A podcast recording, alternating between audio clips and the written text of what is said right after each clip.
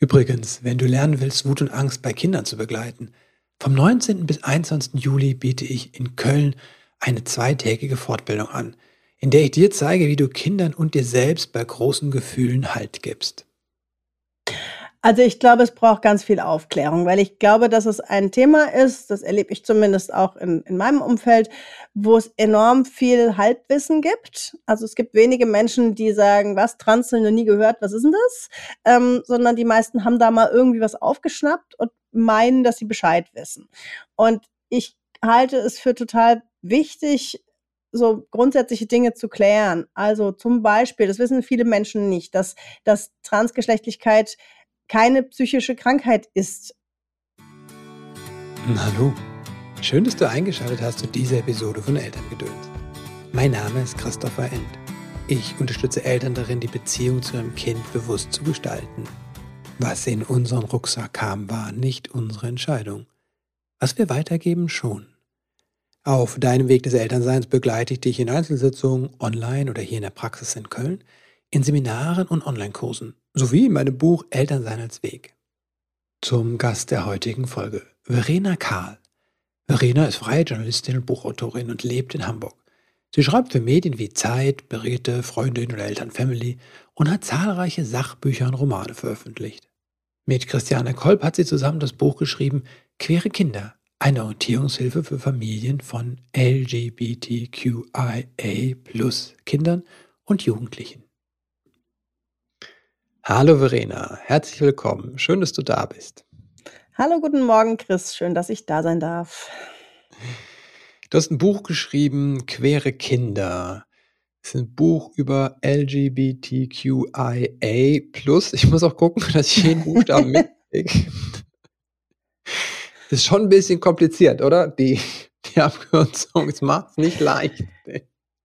Nee, ich weiß. Und das ist auch für manche gleich beim Titel die erste Hürde, dass sie sagen, oh Gott, dieser Begriff, der irgendwie Queerness, also schwule, lesbische, bisexuelle, Transpersonen in Interpersonen in einen Begriff passt, der wird auch immer länger. Ähm, und das, ja, das ist wahr. Und äh, ich muss zugeben, dass ich selber, als ich anfing, mich mit dem Thema zu beschäftigen, äh, warum ich das tue, dazu kommen wir ja sicherlich gleich, ähm, das so ein bisschen übertrieben fand und ja. so den Eindruck hatte, wie lang wird denn das noch und wer will denn da mhm. noch alles mitfahren? Ja. Ähm, wir kommen aber sicher auch gleich dazu, dass ich sage, ich finde es mittlerweile völlig nachvollziehbar, dass sozusagen mhm. Menschen mit sehr unterschiedlichen mhm. geschlechtlichen äh, Identitäten und sexuellen Orientierungen auch gesehen und repräsentiert werden möchten. Und das führt dann halt manchmal zu sehr langen Worten. Mhm, mhm, mhm. Okay. Das schreibst du ja auch in deinem Buch. Also nicht nur diese, dieses, die Abkürzung wird immer länger, sondern es ist ja auch dieses Gefühl da, dass es so explodiert in der Gesellschaft. Wieso, wieso ist das so? Wieso ist das so? Ich glaube, dass es so ein bisschen äh, vergleichbar ist mit einem Topf mit dem Deckel drauf. Und der Deckel mm. war relativ lang, mm. relativ fest drauf. Sprich, äh, um in diesem Bild zu bleiben, Menschen innerhalb dieses Topfes, die für sich gemerkt haben, früher, ähm, dass sie entweder von ihrer sexuellen Orientierung, also von ihrem Begehren her, mhm. oder von dem, wie sie sich in ihrem Körper fühlen, sprich, ob sie in den Spiegel gucken und sagen, ich sehe einen Körper, der hat weibliche Merkmale und ich bin mhm. auch eine Frau, oder ob sie in seltenen Fällen kommt das vor, den Eindruck haben, sie sehen da zwar was, aber es entspricht nicht ihrer Geschlechtlichkeit. Das waren Phänomene, die gab es immer, mhm. aber in früheren Jahrzehnten und noch bis gar nicht allzu langer Zeit äh, war das was, was dann eher dazu geführt hat, dass Menschen entweder ein sehr Doppelleben geführt haben oder zumindest ein sehr geheimes Leben, das nicht so mhm. öffentlich gemacht haben, einfach aus be also berechtigter Angst vor gesellschaftlicher Diskriminierung. Man darf nicht vergessen, dass Homosexualität noch mhm. bis in die äh, ja, 80er Jahre war das zumindest noch nicht völlig gleichgestellt der Heterosexualität, sondern war noch eine Straftat, wenn einer der Beteiligten minderjährig war, bei Männern mhm. zumindest. Ähm, also es ist noch nicht so lange her, dass diese Themen entweder strafbewehrt oder stark tabuisiert waren. Und ich denke, was Homosexualität und Bisexualität angeht, äh, ist die Gesellschaft da natürlich, oder das heißt natürlich ein ganzes Stückchen weitergekommen. Mhm. Sprich, das ist heute stärker enttabuisiert, nicht komplett, aber stärker. Mhm. Es ist ohnehin nicht mehr strafbar und hat so eine Mhm. gewisse Normalität bekommen gesellschaftlich. Und ich habe den Eindruck, nach allem, was ich ähm, in den letzten Jahren recherchiert und auch privat mitbekommen habe, dass das Thema geschlechtliche Identität jetzt einen ähnlichen Weg nimmt, einerseits Mhm. sichtbarer geworden ist, andererseits dadurch auch äh, Menschen, die sagen, wir verorten uns da anders, auch mehr Anwürfen und Vorurteilen ausgesetzt sind vielleicht noch, einfach weil sie Mhm. sichtbarer werden und dass es im Grunde eine Emanzipationsbewegung ist, die da gerade passiert. Mhm. Mhm. Du sagst, das ist etwas, was immer schon da war, ne? Weil es gibt ja auch durchaus diesen Vorwurf, na ja, weil jetzt so viel darüber berichtet wird, ne, dann ist es so 'ne Mhm. Modesache und deswegen denken die Kinder, sie wären das so, ne, aber die können das ja noch gar nicht als Kinder auch feststellen und solche Was sagt da der Stand der Wissenschaft zu oder die Forschung? Ähm Mhm. Also, es ist nicht komplett erforscht, muss man sagen, aber es Mhm. gibt einige, teilweise kleinere Studien, die Mhm. sehr eindeutig in 'ne Richtung gehen, grade was Geschlechtsidentität Mhm. angeht, dass eben häufig grade Kinder, die sich später als trans outen, also sprich, Ja.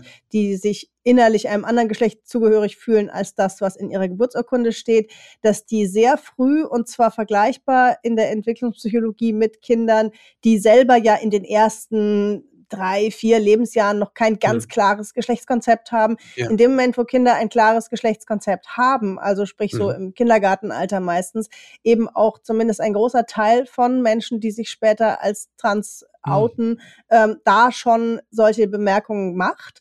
Und dann Mhm. kommt es halt sehr drauf an, wie die Umgebung reagiert, ob Mhm. man das sozusagen dann komplett ignoriert, äh, schlicht nicht nicht ernst nimmt, nicht wahrnimmt.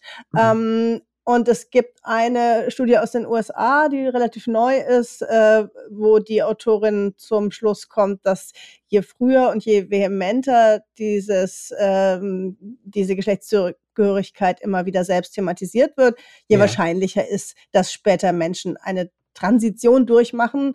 Mhm. Das ist jetzt 'n Begriff, den muss man vielleicht erklären. Das muss nicht unbedingt mit medizinischen Maßnahmen zu tun Mhm. haben. Das ist auch schon eine soziale Frage. Also sprich, wenn zum Beispiel ein Kind sagt: „Ich sehe zwar aus wie 'n Junge, aber ich bin 'n Mädchen und ich möchte jetzt 'n anderen Namen haben und ich möchte als Mädchen angesprochen werden und ich möchte Röcke tragen“, dann heißt das erst mal noch gar nichts darüber, was später im Leben unter Umständen medizinisch passiert oder auch nicht Ja. Aber es ist auch schon Teil dieser sogenannten Transition, also Ja. sprich dieses dieses Übergangs in das Geschlecht, was derjenige oder diejenige selbst Mhm. empfindet. Transition, aber nicht medizinisch, ne? Bei mir kommt dann tatsächlich äh, merke ich so 'n Teil, man denkt so: „Aber ja, aber wieso müssen sie denn nicht diesen Schritt gehen“, ne? Auf der anderen Seite weiß ich, dass es ja aus der anthropologischen Forschung wir wissen aus anderen Kulturen, dass es über tatsächlich solche Geschlechterrollen gab, die zwischen männlich und weiblich Mhm. angesiedelt waren, ne? Und, ähm, damals gab's keine medizinischen, äh, Eingriffe in Ja. dem Sinne. Dass es halt tatsächlich 'ne kulturelle Betrachtungsweise ist. Aber vielleicht kannst du da noch was zu sagen, weil ich merke es mir selbst, ne? Dann denke ich so immer: „Ah, wie, die die ist jetzt oder der die ha hat jetzt das Geschlecht geändert, aber nur quasi nur auf der Oberfläche. Was ist denn mit dieser Angleichung“, ja? Mhm. Und da würden auch schon Menschen aus diesem Spektrum würden Mhm. wahrscheinlich jetzt zu dir sagen: „Äh, Chris, äh, sei mir nicht böse, aber Geschlecht geändert, das gibt es nicht, sondern Ja. eben Angleichung heißt es deswegen, Mhm. weil es eben das äußere Erscheinungsbild unter Umständen, Ah. ob jetzt nur durch die Aufmachung, die Kleidung, Mhm. den Namen oder eben gar medizinisch, äh, dem angeglichen wird, was sozusagen dem inneren Empfinden Ah, entspricht“, ja. ne? Mhm. Deswegen Mhm. ist dieses Wort wichtig. Mhm. Ähm, ja, äh, deine deine Frage war, äh, dahingehend, dass du sagtest: „Warum gehen die dann diesen diesen diesen Schritt nicht?“ Oder sag noch mal? Richtig, ne? Also, ich meine, es gibt Ja. Teil in mir, der das versteht, ne? Und Mhm. Teil, der ne, den ich immer noch merke, so 'n alter Teil, der da so Mhm. irritiert ist. Und ich kann mir Ja. vorstellen, dass es auch mehr Menschen so hat, ne? Also, das weil wenn Mhm. ich habe quasi den Körper zum Beispiel jetzt eines Mannes, Mhm. kleide mich wie 'ne Frau und möchte auch als Frau angeredet werden, ne? Und, ähm, ja. Diese Mhm. Ja, Irritation, ne? diesen exakt, diese Irritation verstehe ich total. Ich habe die auch. Ähm, und das liegt einfach auch daran, dass wir, also du und ich und wir alle, mhm. vermutlich die meisten Menschen, die zuhören, einfach so sozialisiert sind in einer Gesellschaft, die ein binäres Geschlechterverständnis hat, yeah. sage ich jetzt mal mit dem Fachbegriff. Das heißt, wir sind aufgewachsen mit der Vorstellung, es gibt Männer und Frauen, Punkt. Mhm. Und ähm, die Vorstellung, dass es eben darüber hinaus noch andere Geschlechtszuschreibungen, andere Geschlechtsidentitäten mhm. gibt, die ist uns fremd. Die mhm. ist vielleicht heute 15-Jährigen nicht mehr so fremd, die anders damit aufgewachsen sind, aber auf jeden Fall, ich sag mal, Menschen 30, 40 plus, äh, die kennen das so nicht als Konzept. Und naja, so ist der Mensch nun mal gestrickt, dass alles, was sozusagen so grundsätzliche Annahmen wie die Erde kreist um die Sonne, mhm. es gibt Männer und Frauen und es gibt Nacht und Tag in Frage stellt, dass man erstmal sagt, hey, das kann doch gar nicht sein. So. Mhm. Ähm, es auch da äh, gibt es auf der Seite, ich sag mal, des aktivistischen Spektrums mhm. Menschen, die verlangen, dass diese Binarität völlig überwunden wird. Also, dass wir mhm. uns sozusagen nur noch als Menschen betrachten und dass äh, Geschlecht eigentlich gar nicht, gar keine relevante Kategorie mehr ist. Mhm. Ich kann das verstehen, wenn Menschen so argumentieren, weil es ihnen möglicherweise in ihrem Leben immer einen Leidensdruck gemacht hat, sich ja. einordnen zu müssen. Ähm, ich glaube trotzdem, es wird wahrscheinlich gar nicht möglich sein und es wäre auch die Frage, ob das wirklich wünschenswert ist, wenn man diese Kategorie komplett abschafft, weil ich glaube, mhm. Ordnung, äh, Ordnungskategorien helfen uns einfach der Komplexität der Welt etwas gerechter zu werden. Mhm. Und trotzdem kann man ja anerkennen, dass es eben eine, wenn auch sicherlich kleine, sicherlich eben so äh, mhm.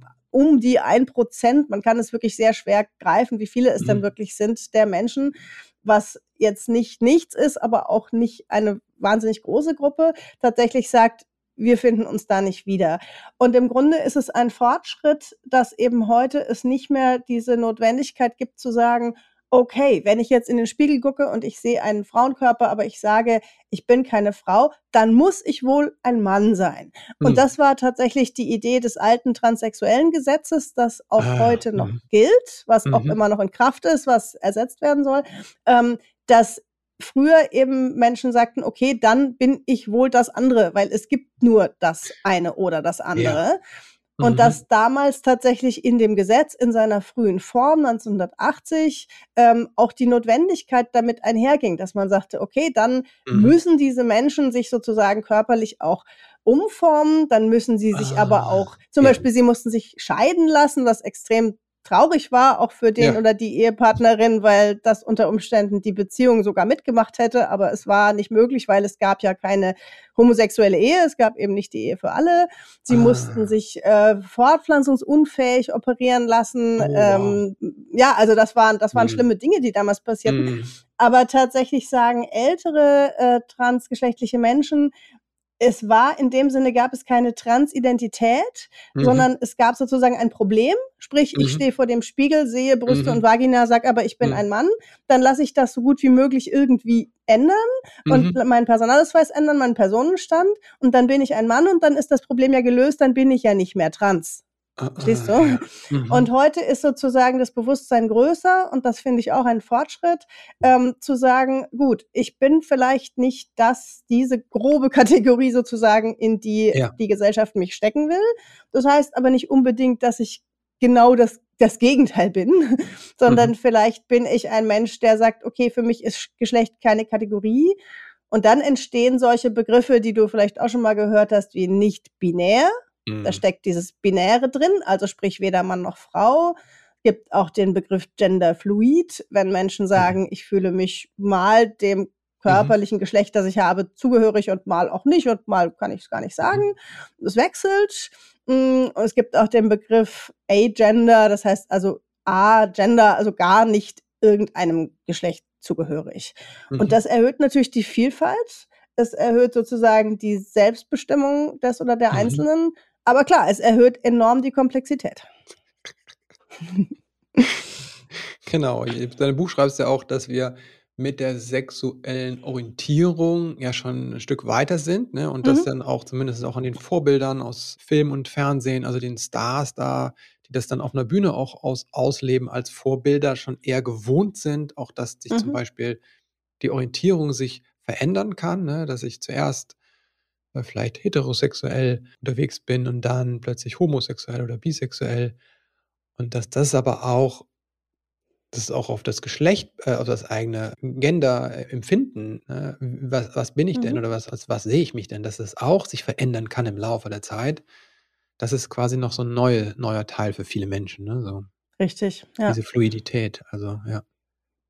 Das fand ich 'n 'n 'n 'n gutes Bild, ne, so dass man sagt: „Ah ja, Mhm. stimmt, ja, äh, äh, im Bereich der sexuellen Orientierung haben wir uns da schon schon 'n Stück weit dran Richtig. gewöhnt“, ne, so, ja. Ja, klar. Mhm. Und natürlich ist es, wenn es sozusagen auch unser Geschlechtsempfinden betrifft, Mhm. dann wühlt uns das innerlich auf und das kann ich verstehen, das geht mir auch so, weil Mhm. das einfach mit das hat einfach mit den Selbstannahmen zu tun, die ich über mich selber und meine Mhm. Mitmenschen habe. Und, äh, na ja, wie ich vorhin schon sagte, weil das so 'ne so 'n Grundbaustein der eigenen Identität ist, das eigene Geschlechtsempfinden, ist es natürlich was, was dich auch an die eigene Nase fasst oder wo du dich dann plötzlich fragen musst: „Ja, ist es denn bei mir so klar? Was macht Mhm. mich denn eigentlich zur Frau? Was Mhm. macht mich denn eigentlich zum Mann?“ Unabhängig davon, dass ich bestimmte körperliche und chromosomale Merkmale Mhm. Und das ist sozusagen so 'n bisschen der Boden wird so 'n wird so 'n bisschen brüchig und Mhm. das macht manchen Leuten sehr Angst oder es sie reagieren auch mit mit Wut, mit Hass, mit Ablehnung, Mhm. möglicherweise auch, weil sie selbst, äh, da 'ne gewisse Unsicherheit bei sich spüren. Mhm. Und ich glaube tatsächlich, dass Menschen, die in sich recht gefestigt sind und die damit für sich keine Frage haben, dass sie eher auch zumindest bereit sein sollten, anzuerkennen, dass es eben eine kleine Gruppe gibt, wo's wo's nicht so ist. Mhm.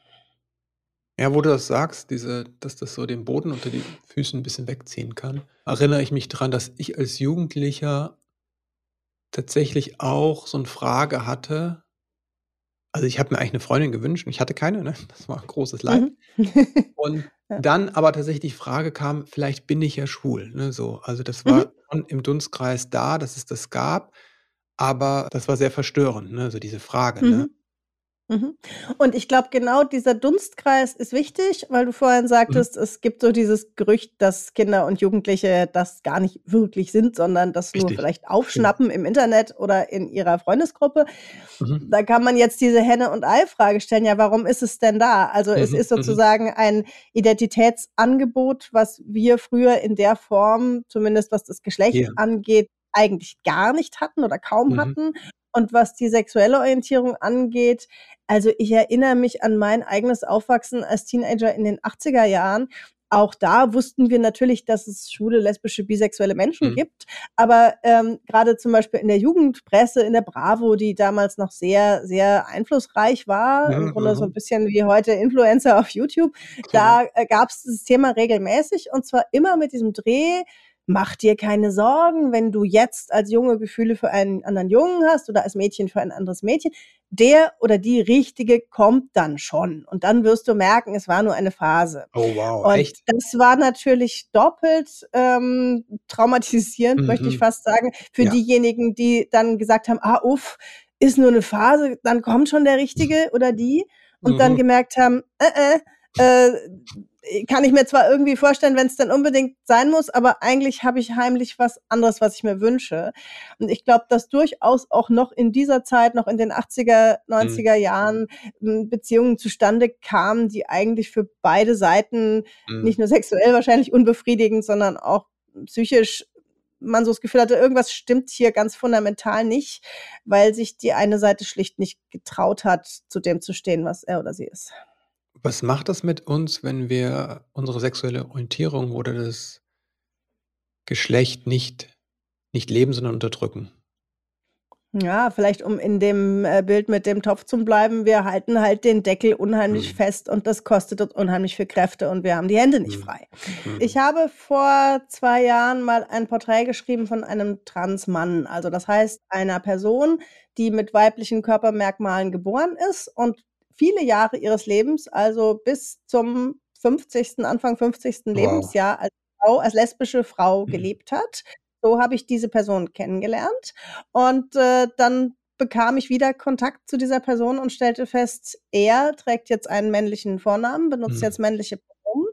Und ich habe gefragt: „Wie kann denn das sein, dass du das so spät im Leben gemerkt hast?“ Und Mhm. dann sagte er: „Ja, weißt du, Transgeschlechtlichkeit ist wie so 'n Korken, den kann man unter Wasser drücken, aber er poppt immer wieder hoch.“ Also, das heißt, man das gab einen Teil im Leben dieser Person, die kein schlechtes Leben geführt hat, mhm. Beziehungen geführt hat, Frauen geliebt hat, was mhm. er wohl auch tut. Also im Grunde mhm. ist er ein heterosexueller Transmann. Ähm, aber irgendwas stimmte immer nicht. Und ja.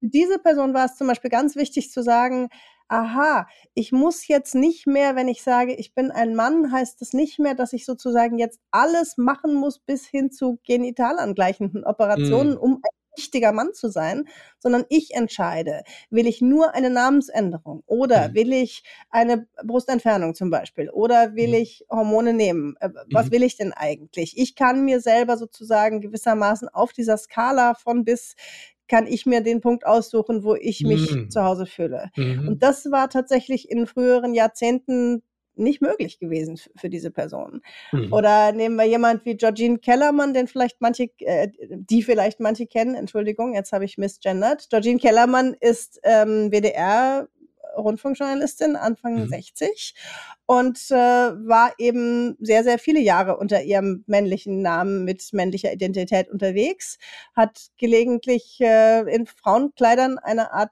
Privatleben geführt und irgendwann wurde sie dann mal in der Tiefgarage von einer Kollegin nicht erwischt, aber die hat sie gesehen, wie sie in Frauenkleidern aus dem Auto stieg.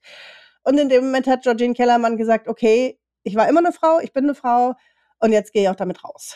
Wow. Aber das sind eben Menschen, die konnten das nicht in ja. ihrer Position, vielleicht auch mit, den, mit dem Ehrgeiz, den sie beruflich hatten. Mhm. Das wäre vor 30 Jahren, als Georgine Kellermann Berufsanfängerin war, schlicht gar nicht wirklich drin gewesen. Da wäre sie mhm. die Witzfigur gewesen. Und jetzt hat sie halt die Chutzpe und den Mut und die, die Eier, möchte ich was sagen, dieses Alters, dass sie sagen kann, nö, ich bin Georgine und wer mich nie mag, der, ja, der mag mich halt nicht. Und haben die berichtet, was, was, was mit ihnen gemacht hat, dass sie das halt unterdrückt haben, den Korken unter Wasser gehalten haben?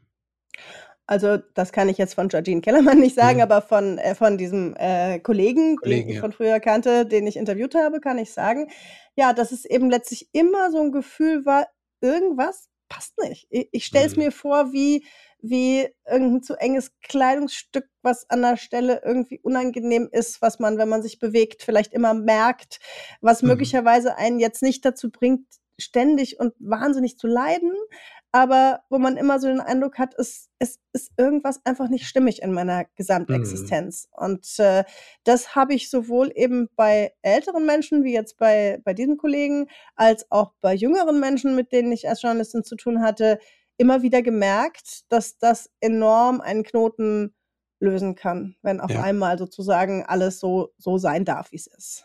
Mhm.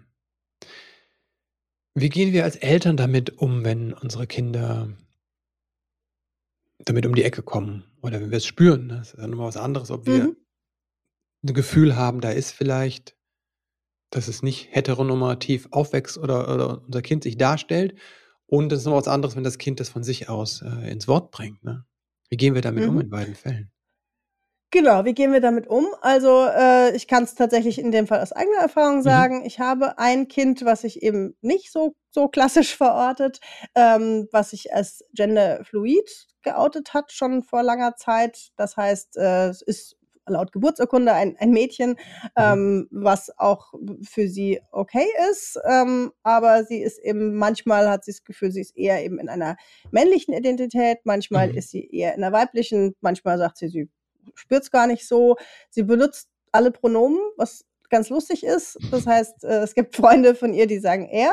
Ähm, Im Englischen gibt es diese mhm. neutralen Pronomen they, them, die im Deutschen aber einfach nicht so richtig gut in die Sprache passen. Mhm. Ähm, das nur kurz zum, zum Hintergrund und äh, das ist auch eine junge Person, die äh, was, was ihre, was ihr ja, ähm, Liebesinteresse angeht, äh, ich sag mal, relativ flexibel ist, ohne da mhm. jetzt äh, genau drauf eingehen zu wollen. Mhm.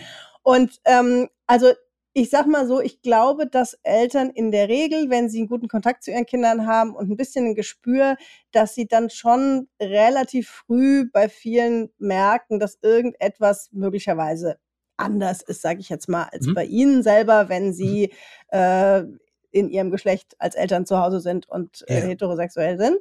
Mm, und ich glaube, das Allerwichtigste ist, dass wir nicht werten, dass mhm. wir nicht ständig schon einordnen, dass wir nicht auf alles sofort ein Label draufpacken müssen, weil das gar nicht nötig ist, mhm. dass wir auch nicht die Selbstaussagen unserer Kinder in den Zweifel ziehen im Sinne von, das kannst du noch gar nicht wissen, ja. ähm, du bist viel zu klein, du hast ja keine Ahnung, du hast da nur irgendwas gehört, sondern eigentlich in dem Moment dadurch Nähe zeigen, dass wir einen Schritt zurückgehen und Neugier zeigen. Also mhm. fragen, warum hm, der kleine Junge möchte einen Glitzerrock anziehen. Vielleicht mhm. ist es einfach nur ein kleiner Junge, der einen Glitzerrock anziehen will, weil er es mhm. bei seiner Schwester schön findet und nix weiter.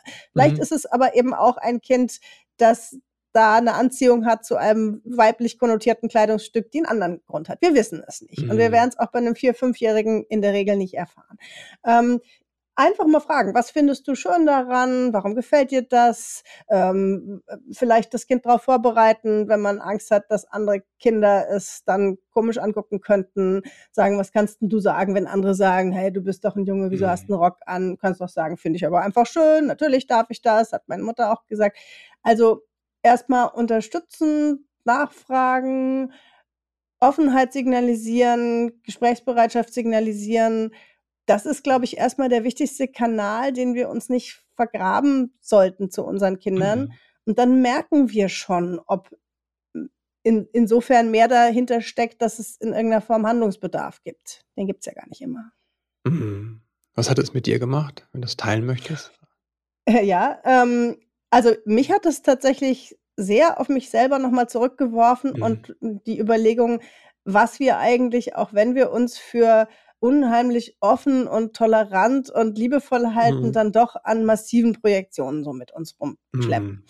Also ich habe schon gemerkt, dass ich ganz massiv die Vorstellung hatte, aha, ich habe eine Tochter und das mhm. heißt, die wird dann mit zwölf wird sie in den Reitstall gehen und mhm. mit 14 wird sie vielleicht einen Tanzkurs machen und sich dann in irgendeinen Jungen verlieben, der dann nicht anruft oder der sich in sie und sie will nicht ans Telefon gehen und äh, später gibt's dann irgendwann eine Hochzeit. Und ich habe gemerkt, dass ich so dieses ganze heteronormative Programm, was ich selber als äh, junges Mädchen und junge Frau durchgemacht habe, mhm. komplett mhm. von ihr nicht erwartet, aber so angenommen habe. Mhm. Und dass es mich schon irritiert hat, dass ich gemerkt habe, nee, sie geht da einen anderen Weg.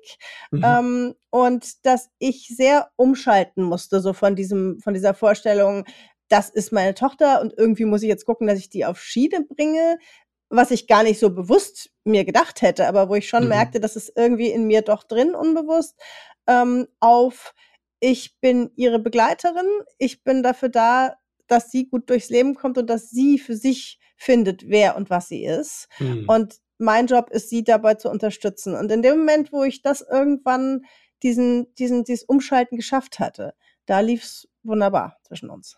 Mhm. Wie hast du das geschafft, das umzuschalten?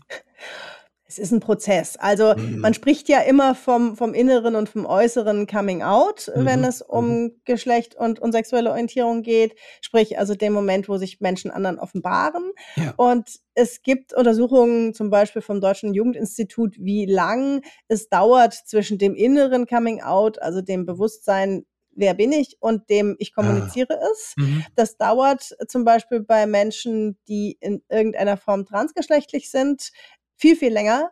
Ich glaube, mhm. bis zu acht Jahre, ich müsste wow. es nachgucken, ähm, von dem ersten eigenen Empfinden bis zu dem ich kommuniziere es nach außen. Mhm. Bei äh, homosexuellen, bisexuellen Jugendlichen dauert es nicht ganz so lang, aber auch mhm. da sind es manchmal zwei, drei Jahre. Mhm. Und man muss ja sagen, dass man als Eltern sozusagen dieses innere und dieses äußere Coming Out muss man ja auch erstmal gewissermaßen nachvollziehen, mhm. dass ich mir dann erstmal klar mache als Elternteil, als Mutter oder als Vater, aha, okay, das ist jetzt nicht nur irgendwie eine lustige Idee oder eben der mhm. Junge will mal Nagellack ausprobieren, weil es schön glitzert, sondern da steckt vielleicht mehr dahinter und mhm. ich brauche jetzt diese Bereitschaft, dieses Kind gut zu unterstützen, weil das ist vielleicht auch gar nicht ganz so leicht haben wird, je nachdem, wo es aufwächst.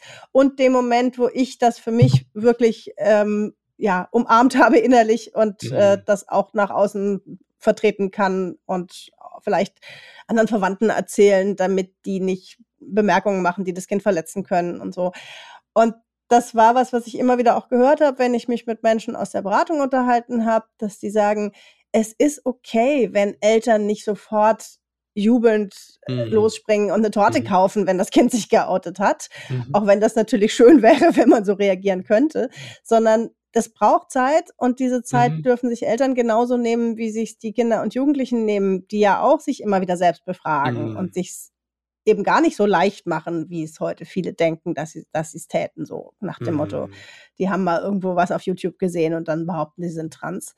Ähm, und ja, also sich diese eigene Zeit geben zu dürfen und auch barmherzig mit sich selber zu sein und vielleicht seinen eigenen Prägungen, das, Mhm. äh, ja, ist ist 'n Stück Self-Care, würde ich sagen. Mhm. Du hast ja eben auch gesagt, dass es dass sie's dann vielleicht nicht so leicht haben werden, ne? Das spielt ja auf die Reaktion des Umfelds an oder der auch der Gesellschaft. Hm, und hast ja auch gesagt, dass man mit den Tanten und Oma, Opas spricht. Wie können wir da unterstützen? Also, erst mal in dem näheren familiären oder bekannten Umkreis und dann vielleicht ja, aber erst mal vielleicht das, wie können wir da unterstützen? Mhm. Ja.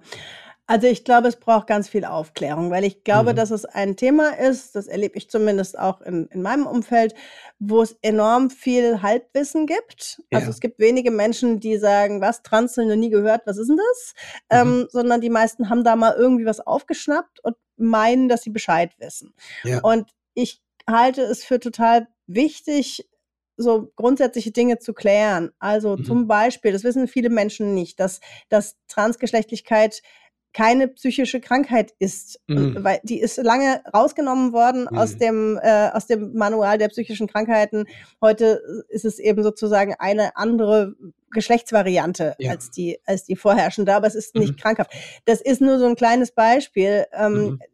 Ich glaube, dass es für manche ganz hilfreich ist, grade zum Beispiel für ältere Verwandte, für für Großmütter, Großväter, die denken, das Kind hat 'ne psychische Krankheit, vielleicht Mhm. vielleicht, äh, machen die Eltern was falsch oder will's Mhm. Aufmerksamkeit oder Mhm. ist es vielleicht äh, äh, leidet es vielleicht, weil die Mutter Vollzeit arbeitet, was auch immer da in in Köpfen vorgehen kann, was Mhm. ja von Sorge getrieben ist, was ja Mhm. jetzt nicht gegen das Kind gerichtet ist. Und zum Ja. Beispiel solche Ängste nehmen zu können und sagen zu können: „Erstens mal, es ist keine Krankheit. Zweitens mal, es Mhm. ist wir wissen noch nicht genau, wie es entsteht, aber es ist Mhm. da und es ist immer schon beobachtet worden.“ C heißt das gar nicht unbedingt, dass jetzt hier die die äh, das volle Programm an medizinischen Möglichkeiten ausgeschöpft Mhm. werden muss, sondern wir beobachten das jetzt einfach mal. Ja. Aber du würdest deinem Enkelkind einen Riesengefallen tun, wenn du zum Beispiel, wenn das der Fall ist, ähm, einen anderen Namen verwendest, Mhm. weil es sich einfach mit dem anderen Namen nicht mehr identifizieren kann. Und Mhm. auch da kann man ja Verständnis haben. Kann man ja sagen: „Ich ich weiß, dass dir das schwerfällt. Ich weiß, dass du das Mhm. vielleicht jetzt auch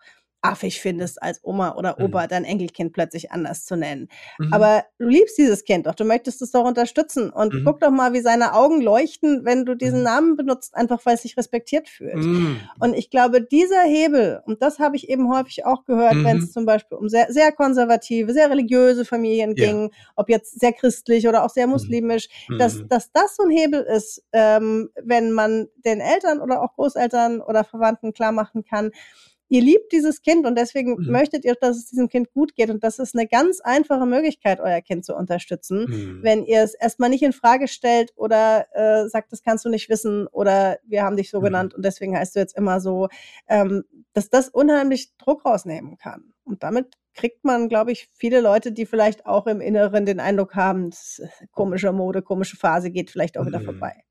Selbst Mhm. wenn's wieder vorbeigeht, möchte ich noch dazu sagen, das kommt ja vor. Das kommt ja vor, dass Menschen eben grade in ihrer geschlechtlichen und sexuellen Entwicklung sich mal Ja. fragen: „Bin ich vielleicht“ so wie du vorhin sagtest: „Bin ich vielleicht schwul?“ Mhm. Ähm, auch dann ist es ja jetzt nicht das war ja nicht falsch. Das war ja einfach nur Mhm. 'ne Identitätssuche und für dich Mhm. hat sich's dann rausgestellt: „Nö, war dann doch nicht so.“ Mhm. Aber auch das das heißt ja jetzt nicht, dass man sagt, das ist jetzt so und für alle Zeiten, sondern Mhm. das auch liebevoll zu begleiten, äh, auch in dem Bewusstsein, es kann sich wieder ändern, es muss sich aber nicht wieder ändern. Das kann eben auch 'ne 'ne Aufgabe sein. Mhm. Wenn wir jetzt also, fand ich total wertvoll auch dieses, ne, die Liebe der Eltern an der Großeltern zum Beispiel anzusprechen. Mhm. Äh, das fand ich 'n sehr wertvollen Hinweis. Wenn wir jetzt weitergehen, ne, also den weiteren Bereich grad jetzt des Sozialen anschauen also, schwul ist halt an vielen Stellen aufm Schulhof 'n Schimpfwort, ne? So, Mhm. das ist, soweit wir da sind, im Bereich Homosexualität, äh, anzuerkennen. Aber ich habe das höre das immer noch, ne, dass das dann ja. als Schimpfwort genommen wird. Wie gehe ich damit um als Eltern, wenn ich merke, mein Kind kriegt damit, ne? du hast ja im Buch gesagt, es ist ein Kulturkampf auch, der von der Rechte ja. ausgetragen wird, ganz klar. Wie gehen wir damit um, wenn da solche Anfeindungen kommen ja. oder aber auch solche falschen Informationen? Ja, also ich will vielleicht eine Sache noch vorweg sagen, die noch an mhm. die vorige Frage anknüpft. Mir hat mal eine Frau aus der Beratung gesagt, und das fand ich sehr eindrücklich, die sagte, wir können unseren Kindern, äh, die queer sind, die schwul, mhm. lesbisch, trans sind, nicht jeden Schmerz und jede Beleidigung und jede Anfeindung ersparen. Das wird mhm. passieren. Mhm. Aber wir können ihnen wie eine Art Schutzmantel geben durch unsere mm. bedingungslose Liebe und Akzeptanz als Eltern. Das heißt, wir wissen mm. tatsächlich aus der Forschung, dass die Gefahr für psychische, also echte psychische Krankheiten, mm. nämlich Depressionen, selbstverletzendes Verhalten bis hin zu Suizidalität, deutlich geringer ist, wenn äh, Jugendliche aus diesem Spektrum einfach zu Hause Rückhalt haben. Das ist das eine. Und ich glaube, das ist natürlich auch was, was sich verallgemeinern lässt. Wir alle können unsere Kinder, egal wer und wie sie sind, auch wenn sie noch mhm. so hetero und cisgeschlechtlich sind, auch die werden an irgendeiner Stelle in ihrem Leben auf die Nase fallen. Und unser Job als Eltern ist es, ihnen das Rüstzeug mitzugeben, dass sie damit klarkommen, weil sie in mhm. sich was tragen von Liebe, Selbstvertrauen, was von zu Hause genährt wird. Das mhm. ist das eine und ganz Wichtige. Das zweite ist, dass man natürlich gucken muss, und auch das gilt ja wie in anderen Lebensbereichen auch. Wo kommt mein Kind alleine klar? Wo kann ich mit ihm zu Hause darüber sprechen? Kann es vielleicht zum Klassensprecher, zur Klassensprecherin sagen mhm. und sagen, pass mal auf, ich habe das beobachtet, das wird irgendwie in unserer Klasse immer noch gesagt. Ich finde das verletzend. Mhm. Äh, vielleicht will es nicht mal sich selber outen, wenn es ja. vielleicht denkt, es könnte selber schwul oder lesbisch sein, aber es könnte es mal ansprechen, mhm. äh, es könnte mal eine Klassenkonferenz, also das ist so die eine Möglichkeit. Oder geht es zum Beispiel wirklich darum, dass Lehr Lehrpersonen sich mhm. weigern, ein Transkind bei seinem mhm. gewählten Namen anzusprechen, weil sie sagen, nö, wieso, steht hier so in der Klassenliste, sehe ich überhaupt ja. nicht ein. Dann ist man als Eltern in der Tat gefragt, äh, mhm. äh, da ein Gespräch zu suchen mit, mit Lehrpersonen, mit, mit, dem, mit dem Direktorat der Schule. Ähm, letztlich, glaube ich, ist es ja gar nicht so anders, wie wenn es um andere Schwierigkeiten geht, ja. über die ein Kind stolpert, dass man gucken muss, dass man es nicht überinstrumentiert als Eltern und nicht dem Kind mhm. alle Steine aus dem Weg räumt, weil es muss es ja lernen, aber mhm. es auch nicht überfordert durch äh, Gespräche, die es selbst nicht, nicht führen kann. Mhm. Danke dir auch dafür. Also danke dir aber auch für das ganze Interview, das Gespräch. Danke dir für deine ganze Arbeit, das Buch Queere Kinder und dass du da vor allem mit deiner persönlichen Geschichte auch rausgehst. Ne? Das war ja der Anlass, aber du zeigst dich damit auch.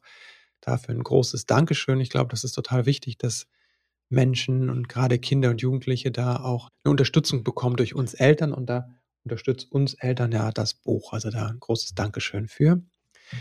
Wo kann man sich mit dir vernetzen oder wo treibst du dich so im Netz rum? Ja, ich habe meine eigene Website unter meinem mhm. Autorennamen verenakarl.de. Ich finde, ähm, ich bin zu finden auf Instagram und auf LinkedIn. Ja, das sind eigentlich meine wichtigsten Präsenzen. Und ich äh, muss an der Stelle nochmal den Dank erweitern, nicht nur an dich, sondern auch an meine liebe äh, Mitautorin Christiane Kolb, mhm, die mhm. aus der Sexualwissenschaft kommt und mit der ich zusammen dieses Buch gemacht habe, was tatsächlich ein bisschen aus meinem eigenen Impuls herauskam, mhm. als Mutter eines queeren Kindes zu sagen, ich habe eigentlich nichts gefunden an Elternratgeber, was ja. mich weitergebracht hätte und mich bei meinen Gefühlen abgeholt hätte. Ähm, und da sind auch andere Menschen, die da draußen sind, die genauso Aufklärung mhm. und ein bisschen Empathie brauchen. Und da hat mir Christiane mit ihrer Expertise aus der Sexualforschung und aus der Beratung unheimlich geholfen. Mhm. Super, guter Hinweis nochmal. Danke dann auch an Christiane. ja. Jetzt so die letzten Fragen, die alle meine Gäste, ähm, die ich all meinen Gästen stelle. Wenn du an deine eigene Kindheit denkst, was mhm. hat vielleicht gefehlt, was du dir später selbst beibringen konntest? Ah, interessante Frage, weil ich glaube, dass ich lange meine eigene Kindheit so ein bisschen defizitär gesehen habe, weil ich mhm. ohne Vater aufgewachsen bin. Ah, okay. ähm, aber mit einer wahnsinnig liebevollen Mutter und Großmutter, was eigentlich völlig gereicht hätte, mhm. wenn nicht alle Leute, inklusive der lieben Großmutter und Mutter, immer wieder mal gesagt hätten, oh, das arme Kind, das hat keinen Vater, da fehlt was. Ja. Mhm. Ähm, tatsächlich musste ich mir selber später beibringen, Situationen auch aus, als heil zu empfinden, die jetzt vielleicht unter irgendeinem bestimmten Blickwinkel, unter irgendeiner Prämisse nicht so heil aussehen. Ich mhm. glaube, das würde uns allen viel äh, Leid ersparen, wenn mhm. wir weniger nach äh, bestimmten Schema F gucken würden, wie was zu sein hat, sondern eher gucken, ob unser eigenes Schema nicht vielleicht eigentlich alles hat, was wir brauchen. Mhm. Wofür bist du deinen Eltern dankbar? Oder Mutter und Großmutter? oh, ich bin auch meinem Vater dankbar, dass ich, ich kenne den ja. Ähm, mhm. ich bin meiner, meiner Mutter bin ich dankbar für ganz große Empathie und das Gefühl, immer mit allem zu ihr kommen zu können. Und mein Vater, der lebt nicht mehr, aber dem mhm. war ich dankbar für seine ungebrochene Lebensfreude und so, dem, dem mhm. Spaß und der, der, äh, der hat keine gute Party ausgelassen. Und da, mhm. das hat, das hat auch was mit mir gemacht. Auch wenn wir mhm. nicht viel Kontakt hatten. Wenn du werdenden Eltern drei Tipps mit auf den Weg geben könntest, wo du sagst, das sind die, deine drei Wahrheiten übers Elternsein. Mhm. Welche wären das? Also ja, der erste wäre das allerwichtigste, die allerwichtigste Eltern- und Erziehungsaufgabe ist, den Kind, dem Kind seine eigenen Emotionen zu übersetzen. Mhm. Also ein Kind hat, ist seinen Emotionen erstmal hilflos ausgeliefert, wenn es auf die Welt kommt und die einzuordnen, zu verstehen, ihnen Namen zu geben und zu lernen, damit umzugehen, mhm. das ist für mich die aller, allerwichtigste Elternaufgabe, wichtiger mhm. als alles andere.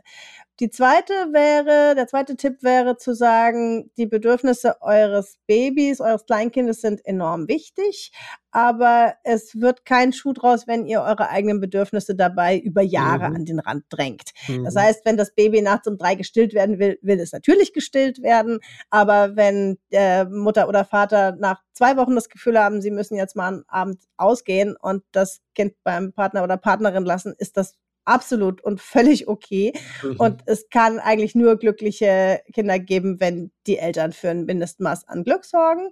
Ähm, und das dritte wäre, die geht damit in ein Hand, die eigene Beziehung nicht zu vernachlässigen mhm. und nicht zu so einem reinen Erziehungsteam mhm. zu werden, was wie so zwei Schiedsrichter, Linienrichter am, am Rand steht und nur noch auf das Kind starrt oder die Kinder statt sich selber mhm. anzugucken. Mhm. Okay, also die Emotionen übersetzen, die eigenen Bedürfnisse im Blick halten und für die eigene Paarbeziehung sorgen und pflegen. Ja. Ja. Verena, und wenn es keine Dank. Paarbeziehung gibt, mhm. wenn es keine, mhm. wenn es keine Paarbeziehung ja. gibt, finde ich auch wichtig, Richtig. sich dann eben, sich dann eben ein gutes soziales Netz aufzubauen, mhm. Menschen, die in irgendeiner Form auf Augenhöhe auch mit dem, mit dem mhm. Kind sind und da was reingeben können, das kann genauso gut funktionieren. Mhm. Ja, danke dir für die Ergänzung. Danke, Verena. Danke, Chris. Schön, dass du eingeschaltet hast. Und falls es dir noch keiner gesagt hat, heute möchte ich dir Danke sagen für dein Elternsein. Denn dass du eingeschaltet hast, zeigt ja, wie engagiert du bist, dass du im Leben mit deinem Kind etwas anders machen möchtest. Danke dir dafür und jetzt wünsche ich dir einen ganz wundervollen Start in diesen Tag. Alles Liebe und bis bald.